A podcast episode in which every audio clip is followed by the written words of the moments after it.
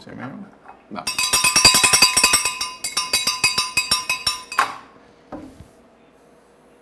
No lo practicaste. Señores, bienvenidos. Esto es Jorge y el Sofá, el episodio 36 del podcast de Jorge Chalhub y el coach Raúl Santaella, El Sofá, eh, producido por la esquina del Sofá Inc. Nada, tenemos muchas cosas interesantes para ustedes el día de hoy. Eh, cositas que pasaron durante el fin de semana y cositas que vienen durante las próximas semanas. Un- tuvimos una recomendación de un de un oyente o de un Un comentarista. de una, de una- una- de un comentarista. Creo que no es el- Sí, porque fue un comment que puso. Por eso digo. Bueno, pues, la- pues tuvimos la recomendación de alguien que Un sigue el comentador. podcast. Sí, un Tuvimos la, re- la recomendación de alguien que sigue el podcast, que no recuerdo el nombre. Déjame buscarlo aquí para compartirlo. Creo que es apellido Ortiz. Aquí está. Sí, J. Ortiz es, Ortiz es su usuario. Que nos dijo eh, a través de la esquina del sofá en Instagram. Excelente, me gustó, eh, excelente programa, me gustó mucho el punto de la amistad entre el coach y el atleta. Es muy importante mantener los límites, aunque luego se conviertan en BFF.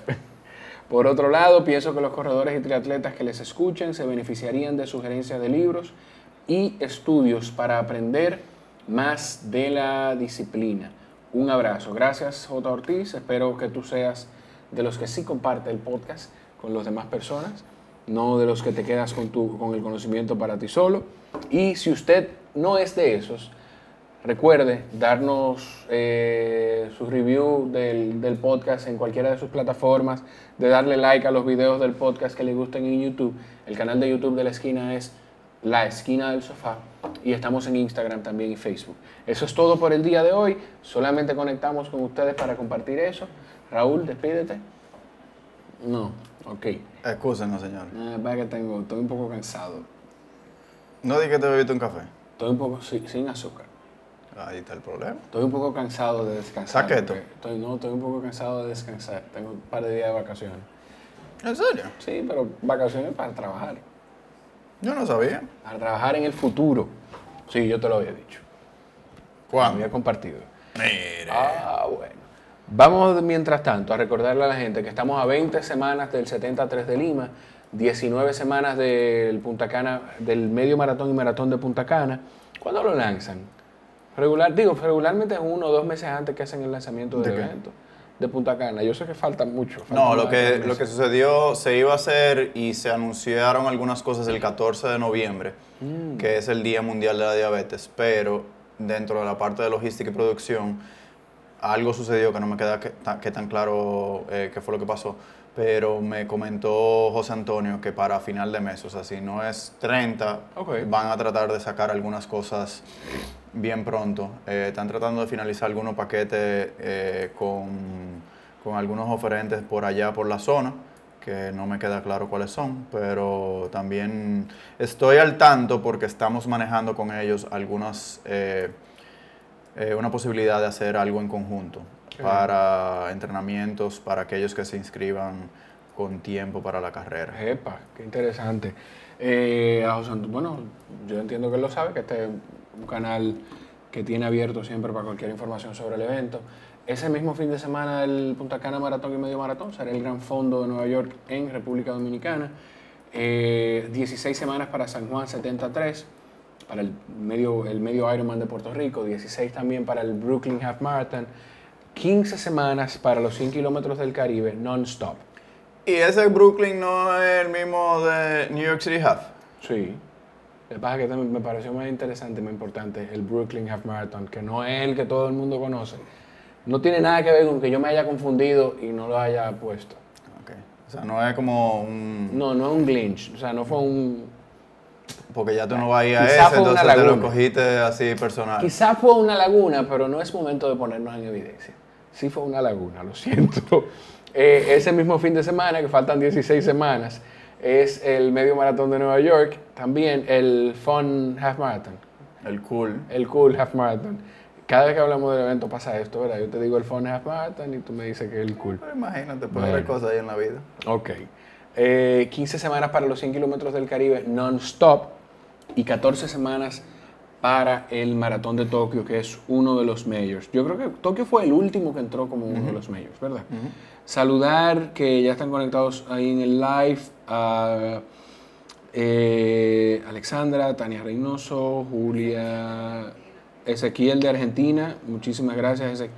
Pero Ezequiel desde Argentina o Ezequiel, el argentino que vive en Punta Cana. Eze- Ezequiel de Argentina. Ah, saludos desde Argentina. Ezequiel, gracias. Crece nuestra audiencia en 100% en Argentina porque hasta donde yo sé no nos escuchaba más nadie allá.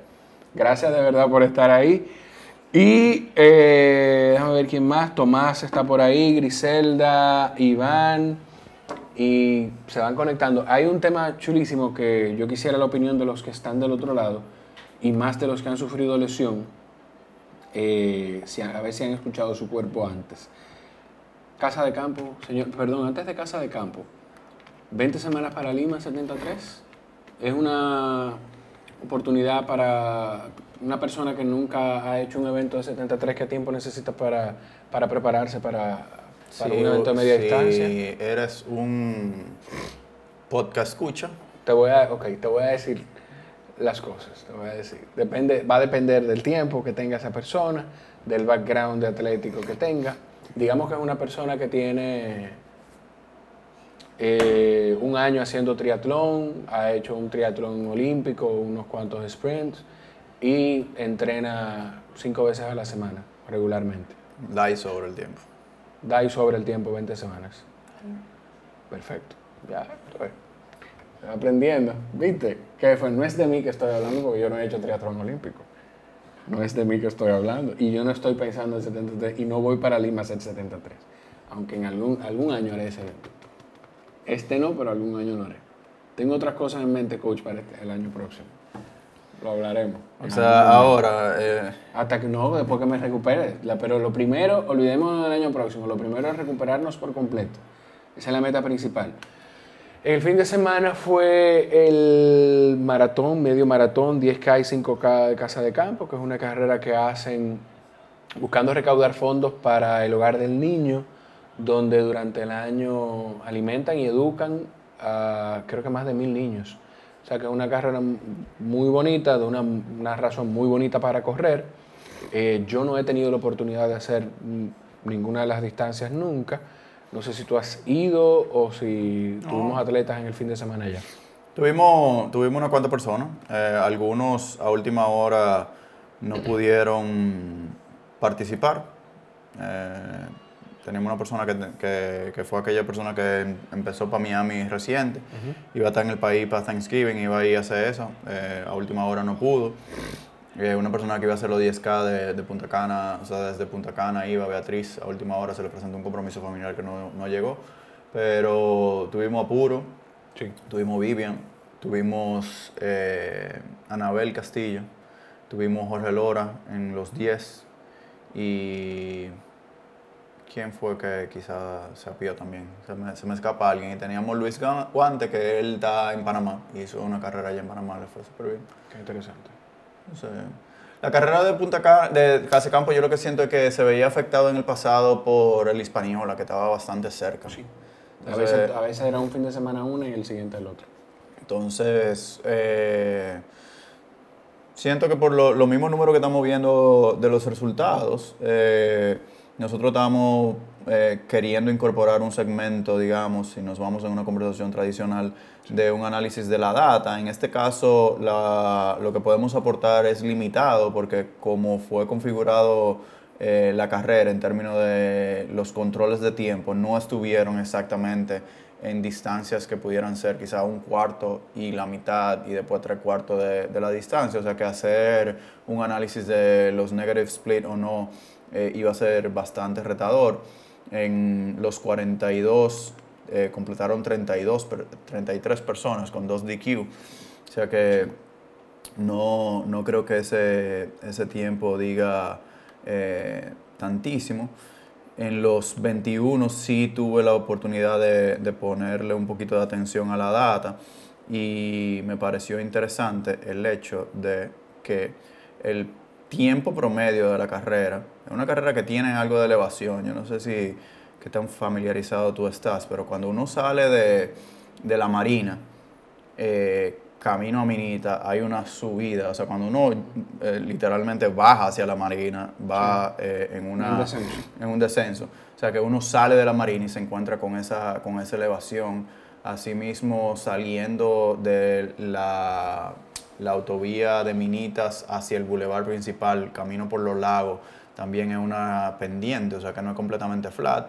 Estuve conversando con Vivian ella me estaba diciendo que siente que lo que es igual no es ventaja, que así mismo como uno sube, tiene otras porciones que, que va en bajada, pero no es una carrera eh, completamente flat. Entonces... El tiempo eh, promedio creo que fue 2.09 eh, correcto. O sea, en medio, que es, un, que es un muy buen tiempo. O sea, es un buen tiempo eh, donde creo que está por debajo- 12 corredores está- tiene que estar por debajo del promedio, sí. Y, inclusive lo, lo pongo en contexto, por debajo de un promedio en una carrera quizá como hasta el New York City Half o algo así. O sea, creo que está más por la dos horas y media eh, en Estados Unidos, eh, un promedio de una carrera grande así. O sea, que, que son personas que, aunque uno está viendo un 335 ahí al final, en promedio, no son personas eh, muy recreacionales que, que lo completan, quizá por lo mismo demandante de la ruta. La hora creo que no es la más tarde en, en las salidas que hemos tenido, eh, te- hemos tenido en esa distancia localmente. Y, y nada, la parte de no pudimos hacer mucha cosa con, con los splits, pero sí me di cuenta que las personas que completaron en los primeros lugares, todos eh, iban teniendo que los últimos controles eran menos tiempo total del porcentaje de, de duración. O sea, iban reduciendo, como, O sea, que- como- que- o sea, que- que iban, la- fue la única forma que, que traté de... identificar que, que se pudo haber hecho un negative split porque no tenemos la certeza. Correcto. Una cosa para, para darle eh, más fuerza al comentario del, del averaje, viendo de los 212 que terminaron, más de 100 terminaron por debajo del promedio que, que hicimos, por debajo de los 20931. O sea, que quiere decir que más del 50% terminó en ese tiempo. Correcto. Que, que igual, o sea, no es que, no es que fueron pocos los que terminaron en muy buen tiempo, sino que... Yo no, yo no llegué a sacar, porque como- lo- lo manejamos de mi lado tarde, Sí, eh, no saqué las estadísticas completas, pero definitivamente la mediana, que es lo que tú estás hablando, que es lo que divide la, la- en mitades el- los, los finishers, estaría por debajo de las dos horas, diría yo. Si lo podemos, si tú quieres, me va llenando un poquito el espacio y yo le meto mano. Sí, el, el evento, la idea con este tipo de análisis es que podamos tener esta información o después de, de un evento como, como Casa de Campo, principalmente medio, maratón y maratón, que son los eventos donde nos dan la oportunidad de analizar un poquito más. Quizás algunos días acá pudiéramos hacerlo. Los 10 son buenos. Los 10 son buenos también, pero la idea es esta y que, y que la gente sepa, porque por ejemplo, esta información, semanas antes de Casa de Campo, es valiosa para quien quiera hacer la carrera y la va a poder encontrar aquí. O la información quizás si nos preparamos para hacerlo del medio maratón de Punta Cana, que es uno que, que nos gusta a todos los que lo hemos hecho, que mucha gente espera para poder hacerlo. Un par de semanas antes poder analizar los resultados de años anteriores, qué ha funcionado para quienes han ganado la carrera y para esas personas que están por encima de la media, eh, por encima o por debajo de la mediana. Eh, sí, pudiera ser cualquiera de las dos. O sea, la que, están, la que están que, que tienen mejor tiempo, digamos. Entonces, ¿qué ha funcionado? Y, o sea, es- esa es la intención que tenemos con este tipo de cosas. Igual, si a ustedes se les ocurre otra, otro tipo de, de segmento o que no nos lleve mucho trabajo hacer. No. No, pero si que cosas propongan que ustedes y- entiendan que son valiosas, que, que quizás para ustedes son valiosas y ustedes creen que puede afectar a otras personas positivamente, pues no dejen de compartirlas o en el DM de la esquina o en el mío o por cualquier vía que tengan posible. Siempre traten de compartir. Nosotros hace un par de semanas tuvimos un tema de, temor a nado en aguas abiertas por sugerencia, por una pregunta de una persona que nos sigue. Entonces, esa es la idea, poder, poder tocar, y así han surgido muchísimos temas del podcast, que, esa- que la idea es esa, que le llegue más información a más personas. Kevin, hola. Nos saluda Kevin, Frank Montero y se siguen conectando un par de personas más. Mira, eh, yo creo que lo puse en el guion, en lo que tú buscas. Sí, pero no me, no me, no me, no me, creo que no me está dejando por, por el, por el formato de... Sigue No, no, eh, lo, que te, lo que te iba a decir es felicitar y destacar la labor que ha hecho los corredores en los últimos cuatro años, que cumplieron eh, su cuarto aniversario el 26 de noviembre. Eh, yo en el programa que estoy ahora en la mañana lo destaqué también, que es una labor bonita, es una, es una muy buena contribución. Cada tres meses hacen graduación los Kinder. Eh, lo que hacen es un programa de entrenamiento de un grupo de personas que quieran incursionar en el running y los acompañan, se hacen acompañar de otras personas para llevarlos a hacer su primero 5K, su primero 10K y así sucesivamente. Así que felicitar a los corredores por su cuarto aniversario. me acuerdo cómo hoy eso. Sí, tú hiciste Kinder. No, pero me acuerdo que, que Puro en el expo de, del Hispaniola de ese año andaba con los logos, como que con la línea gráfica, enseñándolo y mostrándolo. Eh, desde ahí fue que empezamos, ese, ese mismo año, un poquito más temprano, yo creo que fue como para New Jersey, que empezamos a colaborar juntos. Sí. Y ya entonces para final, para noviembre, que creo que fue el primer año que se hizo en noviembre. El, Hispaniola. Ah, no sé. La verdad, no sé, ya yo, cuando yo llegué al running ya se hacía en noviembre. Eso es 2014, antes se hacía en junio. Pues mira, pero cuando era lo Bravo. No sé, o sea, el, el, el 21 que hacía el, grupo de maratonistas de la Española de República Dominicana, Santo Domingo. Sí, pero mira, de, pues yo de verdad... Y la carrera en, en junio era a las 5 de la tarde a las ricas y sabrosas 5, 5 y pico. Sí, pero todavía en 2015, mi amor, fue el primer año. El año que yo llegué a tu vida. ¿Cómo si se te va a olvidar? Yo sé, esos dos años se hizo en la, se lo movieron para noviembre y se dieron cuenta que entonces tenían que tirarlo un poquito más temprano porque oscurecía más temprano. Sí, porque todavía, todavía 2015. Sí, sí, 2014 y 2015, 2015 fue, a las 5 de la tarde. Correcto. Entonces ya después de los últimos dos años fue en la mañana, ¿cierto? Eh, eso es lo que tenemos entonces de, Casa de Campo. Y el poder destacar también el aniversario de, los locos. Ojalá se mantenga ese, ese empeño y que las personas que se van sumando y que van haciendo su graduación se sumen a, ese voluntariado de, acompañar a otros a graduarse. Interesante el trabajo que ellos hacen. El que no, el que no, el que no ha estado de cerca eh, ellos le ponen mucho, empeño, mucho empeño a la organización de los fondos en, la, en el fin de semana eh, y a las dinámicas en general, porque ellos también han, eh, me han invitado muchas veces, no porque sea yo, así mismo a otros profesionales, doctores, nutricionistas, a compartir la información y quien no lo sabe, es una membresía que se paga anual. Sí y todo lo que reciben a cambio eh, es, excelente. Y te voy a decir algo, ¿qué es lo más valioso que tú tienes? ¿De qué? Tú, en, tu día a día, lo más valioso que tú tienes. El tiempo. Lo más valioso que tiene la gente es el tiempo y eso es lo que ellos le están dedicando. Hey. Mira, eh, yo quisiera, no sé si tú quieres recomendar o comentar de, del libro o el ensayo que vayamos a comentar hoy. Eh, se, oye, se oye pesado el ensayo, el libro. ¿Qué tiempo llevamos ahí? pues estamos súper cortos. Bien, pero está muy rápido la producción, ¿verdad? Te no, pero antes lo que, quiero, lo que te voy a preguntar es si no sé si tú quieres comentar del libro y después tratar el tema principal yo lo que te lo voy a compartir de la siguiente manera. Tú y yo lo hablamos de fuera de cámara y hay un proceso en el cual uno se topa con cosas y lo está viendo frecuentemente. Availability heuristic, o sea, es un fenómeno más psicológico que cualquier otra cosa. Tú lo tienes presente y estás más atento a ver esa información. Cuando, cuando, cuando ya la conoces. Entonces. Eso es, perdón, para, para, para hacerle el símil que la gente lo enganche rápido. Eso es como cuando tú no ves un vehículo mucho en la calle hasta que lo compras. Hasta que tú tienes ese vehículo, después tú ves muchos vehículos de eso. Sí. Eso, de eso se trata. Entonces, a mí me sucede que cuando las personas piden tips o recomendaciones, para mí, para lo que para mí se cae de la mata, para otra persona puede ser algo muy novedoso. Entonces es un reto que yo no he logrado todavía eh, superar o buscarle una solución.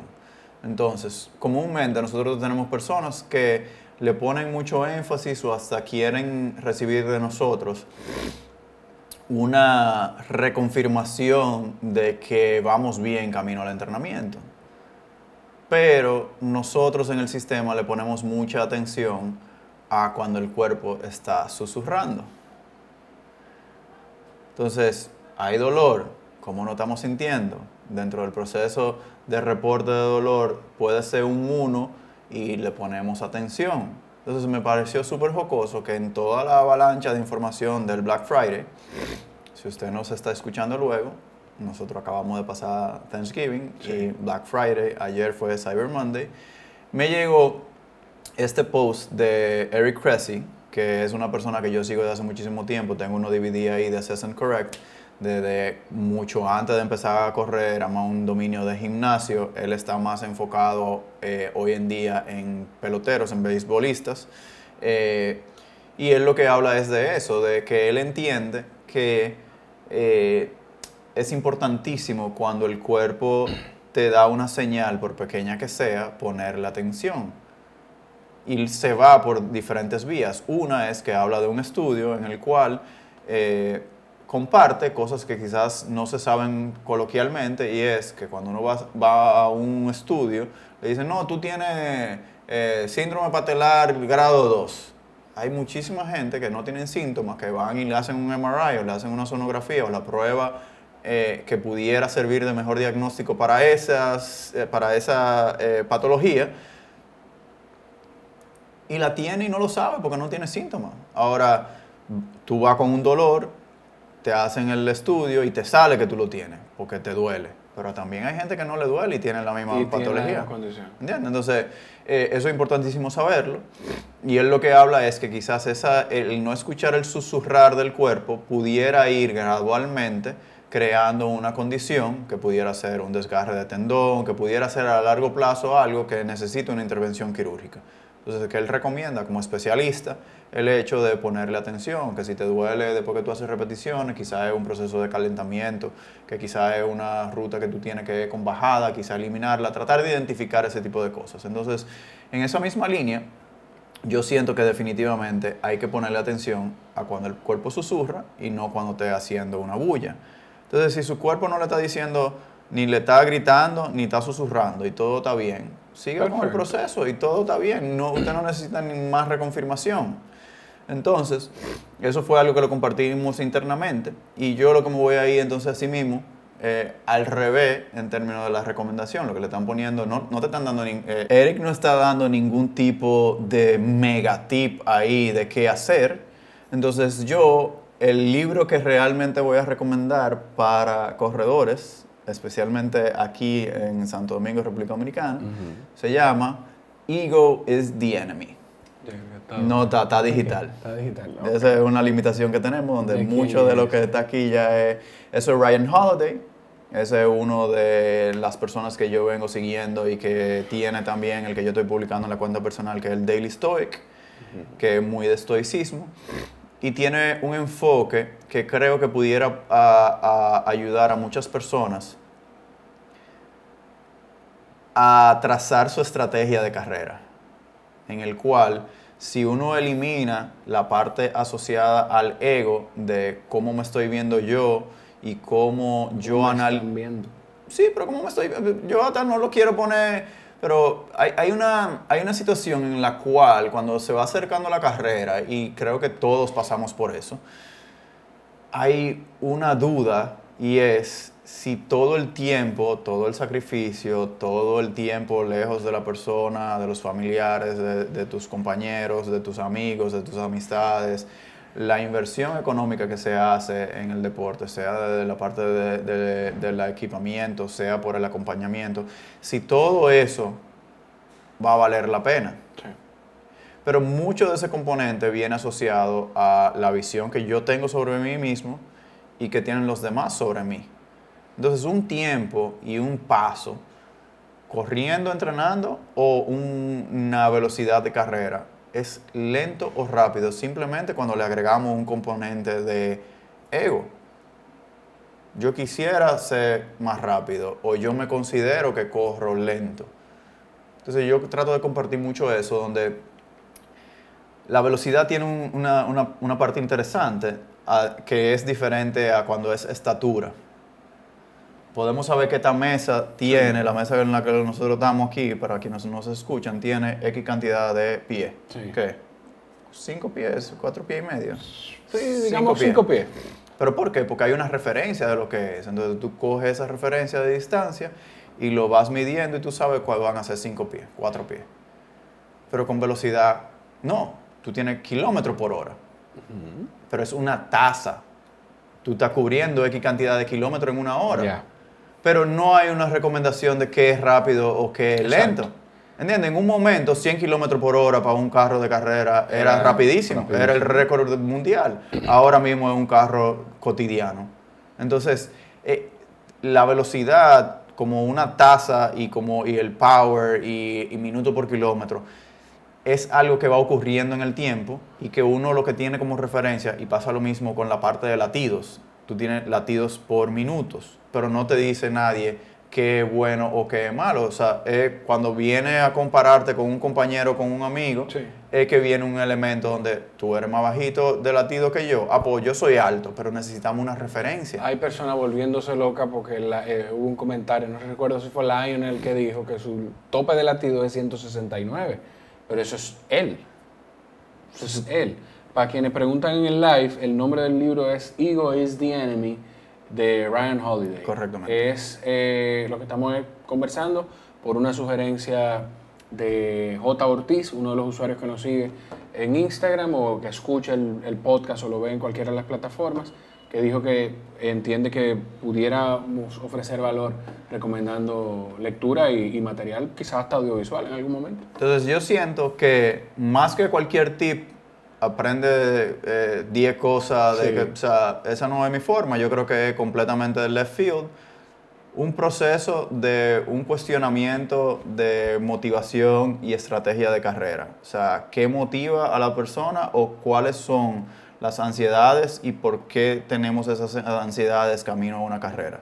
Que si yo siento que por experiencia propia y por la cantidad de personas a las que hemos acompañado en camino a eventos importantes, que si uno le quita el factor de tiempo y de una estrategia solo basado en un tiempo que se va a definir como un factor de éxito, la gente pudiera desarrollar mejores carreras y pudiera disfrutarlas más. Entonces ese es mi real aporte. Y es, es, un, es un tema de que si ustedes hacen un sondeo, si yo sondeo entre las carreras que yo he podido hacer y entre las que mis amistades han podido hacer, regularmente, esto no es ciencia ni mucho menos, puede ser hasta coincidencia, pero regularmente el evento que la gente hace con menor expectativa y poniéndose menos presión es en el que mejor le va.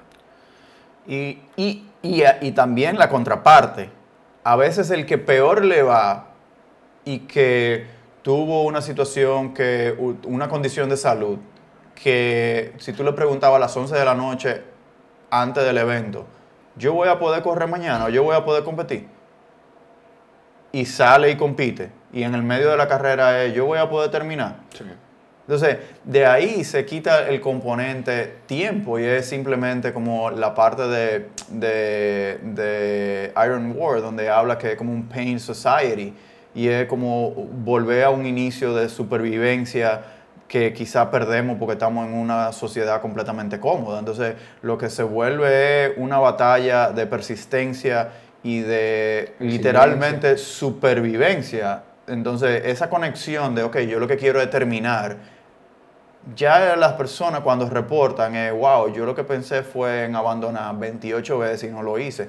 Y eso vale más que cualquier tiempo rápido que tú puedas haber conseguido. Los campeones del mundo dicen que no le pasa ni una, no es una ni dos las veces que le pasa por la cabeza abandonar. Daniela, Daniela Riff puso récord del mundo en, en Kona. Yo creo que fue récord Ironman de, de femenino. De hecho, no nada más en Kona. Eh, y ella dijo que cuando salió del agua, ni siquiera cuando salió del agua, en el agua ella pensó abandonar, abandonar la carrera y terminó haciendo la mejor carrera que ha hecho en su vida.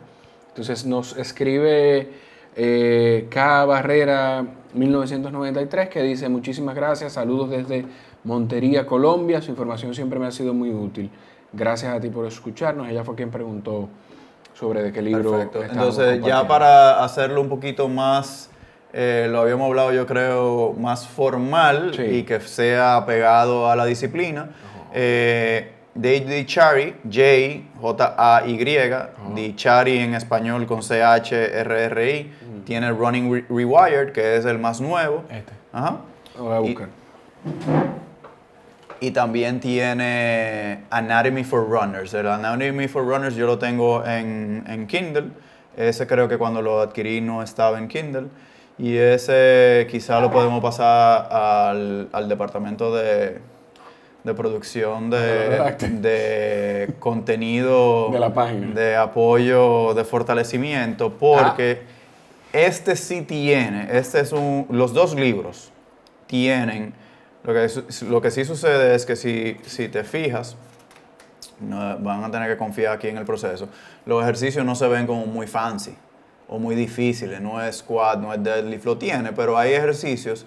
Eh, Jay es un investigador, es un fisioterapeuta y otras, eh, tienes otros accolades y, y preparaciones específicas, pero tiene un centro donde en Bend, él trabaja con Jesse Thomas, trabaja con Lindsay Corbin. Y Jake y yo tuvimos la oportunidad de cruzar por allá cuando estábamos con algunas molestias. Y prepara una serie de, de planes de rehabilitación y lo que lo ha condensado en ese libro. O sea, tiene un approach bastante interesante en términos de cómo enfocarse en, en correr y ejercicios puntuales eh, avalados por ciencia en términos de cómo uno puede mejorar eh, su entrenamiento para corrida. Mucho, eh, hay ejercicios con cinta de resistencia aquí. O sea, me da, me, me- se me hace una sonrisa porque tú le dices a una persona, performance power workouts. Y lo que piensan es squats, piensan en deadlift, piensan en ejercicios con mucho peso y muchas cosas. Y una de las cosas que veo es ejercicio de- con banda de resistencia y con tu propio cuerpo, plyo- eh, plyometrics. ¿verdad? Sí, los plyometrics son dificilísimos y a mí igual me da risa que nosotros tenemos una rutina que es como un estándar en fisioterapia, que es el Myrtle, o sea, M-Y-R-T-L. El que lo busque en Google lo va a encontrar, es algo, o sea, súper básico de que terapia 101. Tú tienes un tema que sea de cadera de rodilla, probablemente te van a poner uno o varios de los ejercicios que están ahí contenidos. Pero cuando la gente los ve, dice, ah, estos ejercicios son tontos.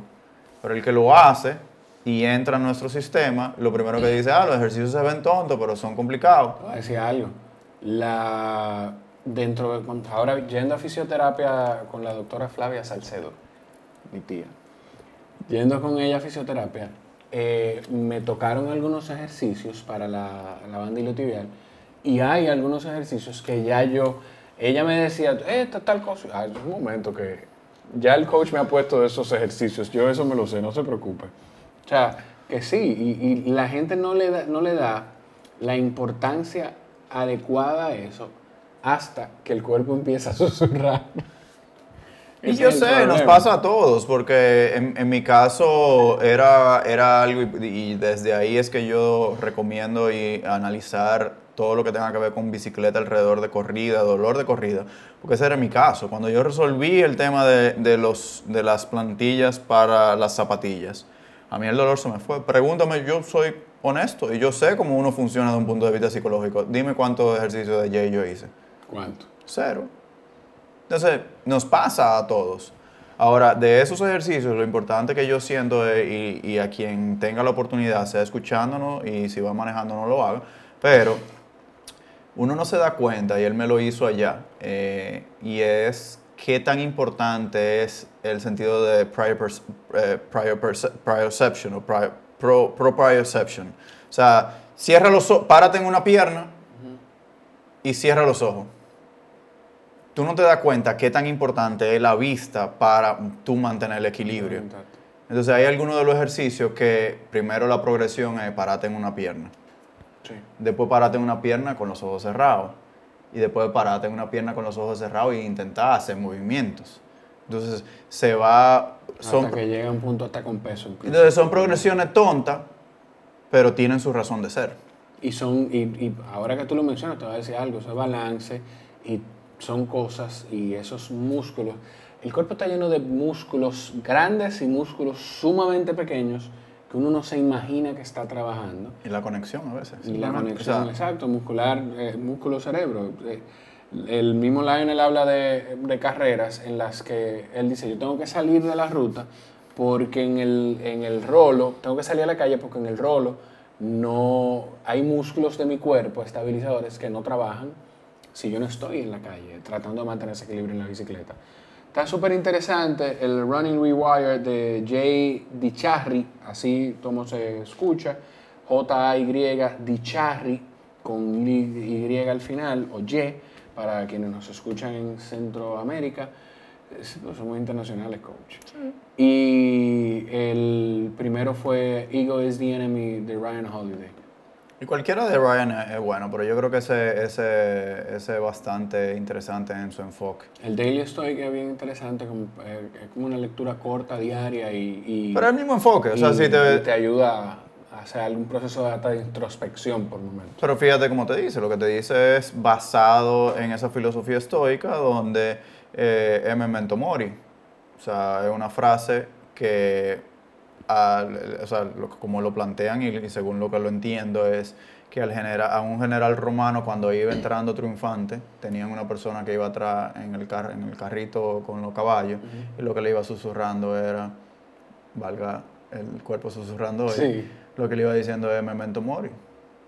Memento Recuer- mori. Recuerda que tú eres humano, recuerda que tú te vas a morir, recuerda que tú, o sea, no te creas todo este bulto. Sí.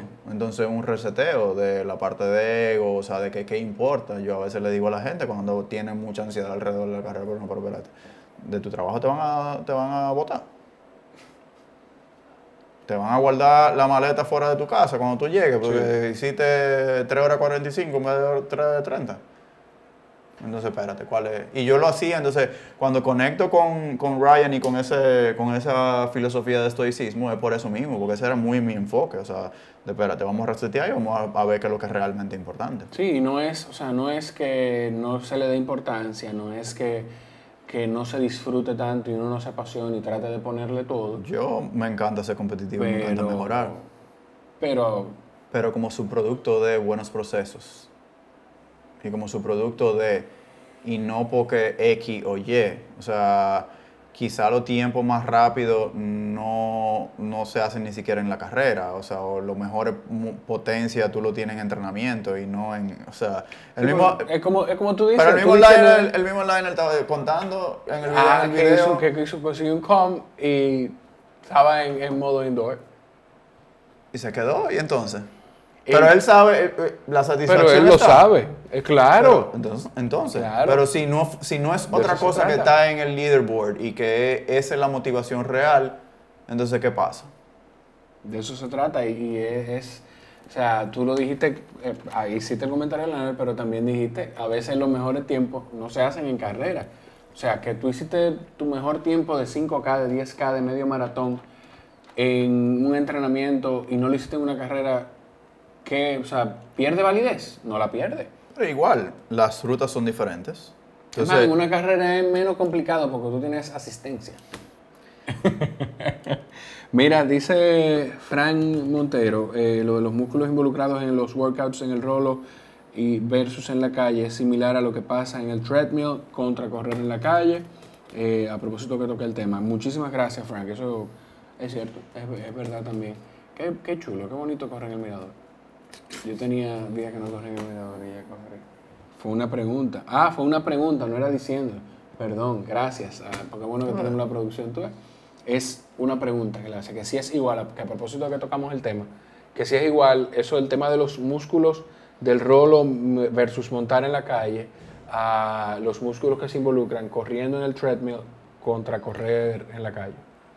No me queda tan claro, porque en el rolo tú no estás haciendo equilibrio. Fíjate que él empezó a incorporar los rolos que son libres, que no son solamente el estático de Wahoo, porque básicamente es estabilizador, donde no se está manteniendo el balance. Corriendo, el treadmill no te está soportando. Tú como quieras estás haciendo un trabajo.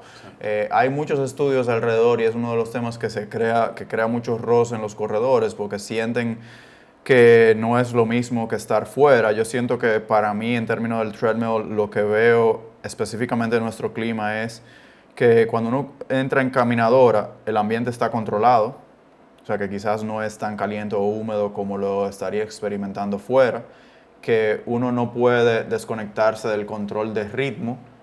Lo que se recomienda es que se le ponga una inclinación de un 1 o un 1,5 a la caminadora para simular lo más posible hay conversación de que la caminadora lo que te ayuda es a llevar el pie hacia atrás en lugar de tú estarlo empujando. O sea, que no es, o sea, cuando tú pisas, se va y tú no estás haciendo tanto un desplazamiento ni empujando.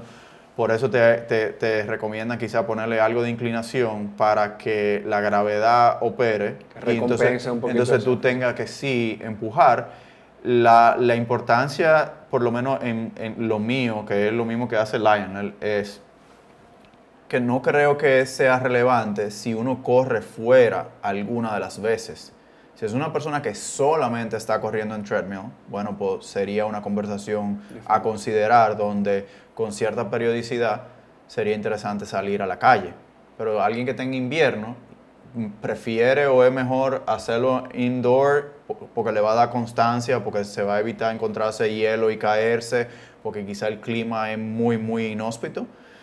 Si es una herramienta simplemente de constancia o de facilidad en entrenamiento, que durante la semana una o dos o hasta tres corridas, de cuatro o cinco corridas se hacen indoor, no siento que, o sea, siento que la constancia vale más que cualquier diferencia de, de o sea, del, nivel de detalle que estamos hablando. Cuando Lionel habla de que él no salía a montar fuera de la calle nunca y estaba completamente estático. O sea, que no había un tema de equilibrio. En, o sea, como que no siento que uno a uno esa, esa comparación. Él hizo medio una Es mi opinión, no es algo avalado por ningún tipo de estudio. Él hizo una burla, a propósito de la general, él hizo una burla el otro día, de que no, la gente me decía que tenía que salir más a la calle a montar y estaba montando en el rolo en una pista de atletismo, en la calle.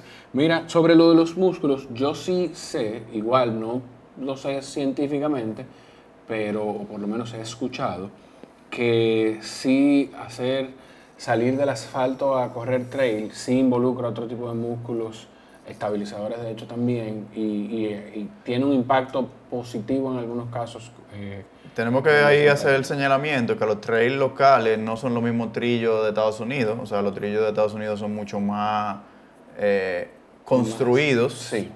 Eh, que en muchos casos lo que hablan es que tienen inclusive esa, no es una viruta, pero ese wood chip, ¿entiendes? O sea, como que esa parte de la gravillita. Pero como si fuese eh, ring con madera y, ah. madera, digamos. Entonces eso te acolcha.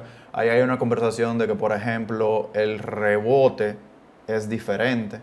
O sea, en términos de qué tanto, que, que, uno de los factores que pudiera reducir eh, el riesgo de lesión es que te amortigua pero al mismo tiempo esa misma eh, eh, parte de absorción de ese impacto te hace que la, la, parte del recoil, o sea, como que sea como un spring de tu, de tu parte de tu pantorrilla, de tu eh, tendón de Aquiles, no funcione tan fácil o no te ayude tanto a correr. O sea que la parte de trillo es más como recovery, es como una corrida larga, suave. Eh, esa sería la conversación donde, por lo menos en, en, un sistema como nuestro, que no sea específico para trillo, eh, estaríamos viendo. Saludos a Tai que dice que les da mantenimiento a los trillos allá en Estados Unidos. Mire, coach, eh, algo más que compartir. ¿Cuánto, ¿Cómo llevamos el tiempo aquí en, en la cámara, señora asistente de producción? 21. 21. ¿Podemos terminar ya? Sí. eh, refrescarle a la gente los libros. El Ego is the Enemy de Ryan Holiday, como dice el coach, cualquier libro de Ryan Holiday es bueno. Eh, Jay DiCharri, el Running Rewire, pero previamente estaba Anatomy for Runners, ¿verdad? Correcto. Si tienen algún libro o algún estudio interesante que quisieran que compartiéramos, que o si quizá lo hemos leído o si ustedes lo han leído y nosotros no, pues nos mandan la información y la compartimos también. Eh, no olviden, súper importante, si a ustedes les gusta el podcast, si les gusta el contenido que ven, compártanlo. Compártanlo en Spotify, compártanlo por iTunes, compártanlo por YouTube, estamos en YouTube también. Y no dejen de visitar nuestra página, laesquinadelsofá.com. Suscríbase y por el amor de Dios, dale like, dale al botoncito de like, que eso yo le prometo a usted que no le va a aportar absolutamente nada más que seguir viendo contenido valioso como el que nosotros le brindamos. Nos vemos en una próxima, nos despedimos. Bye bye.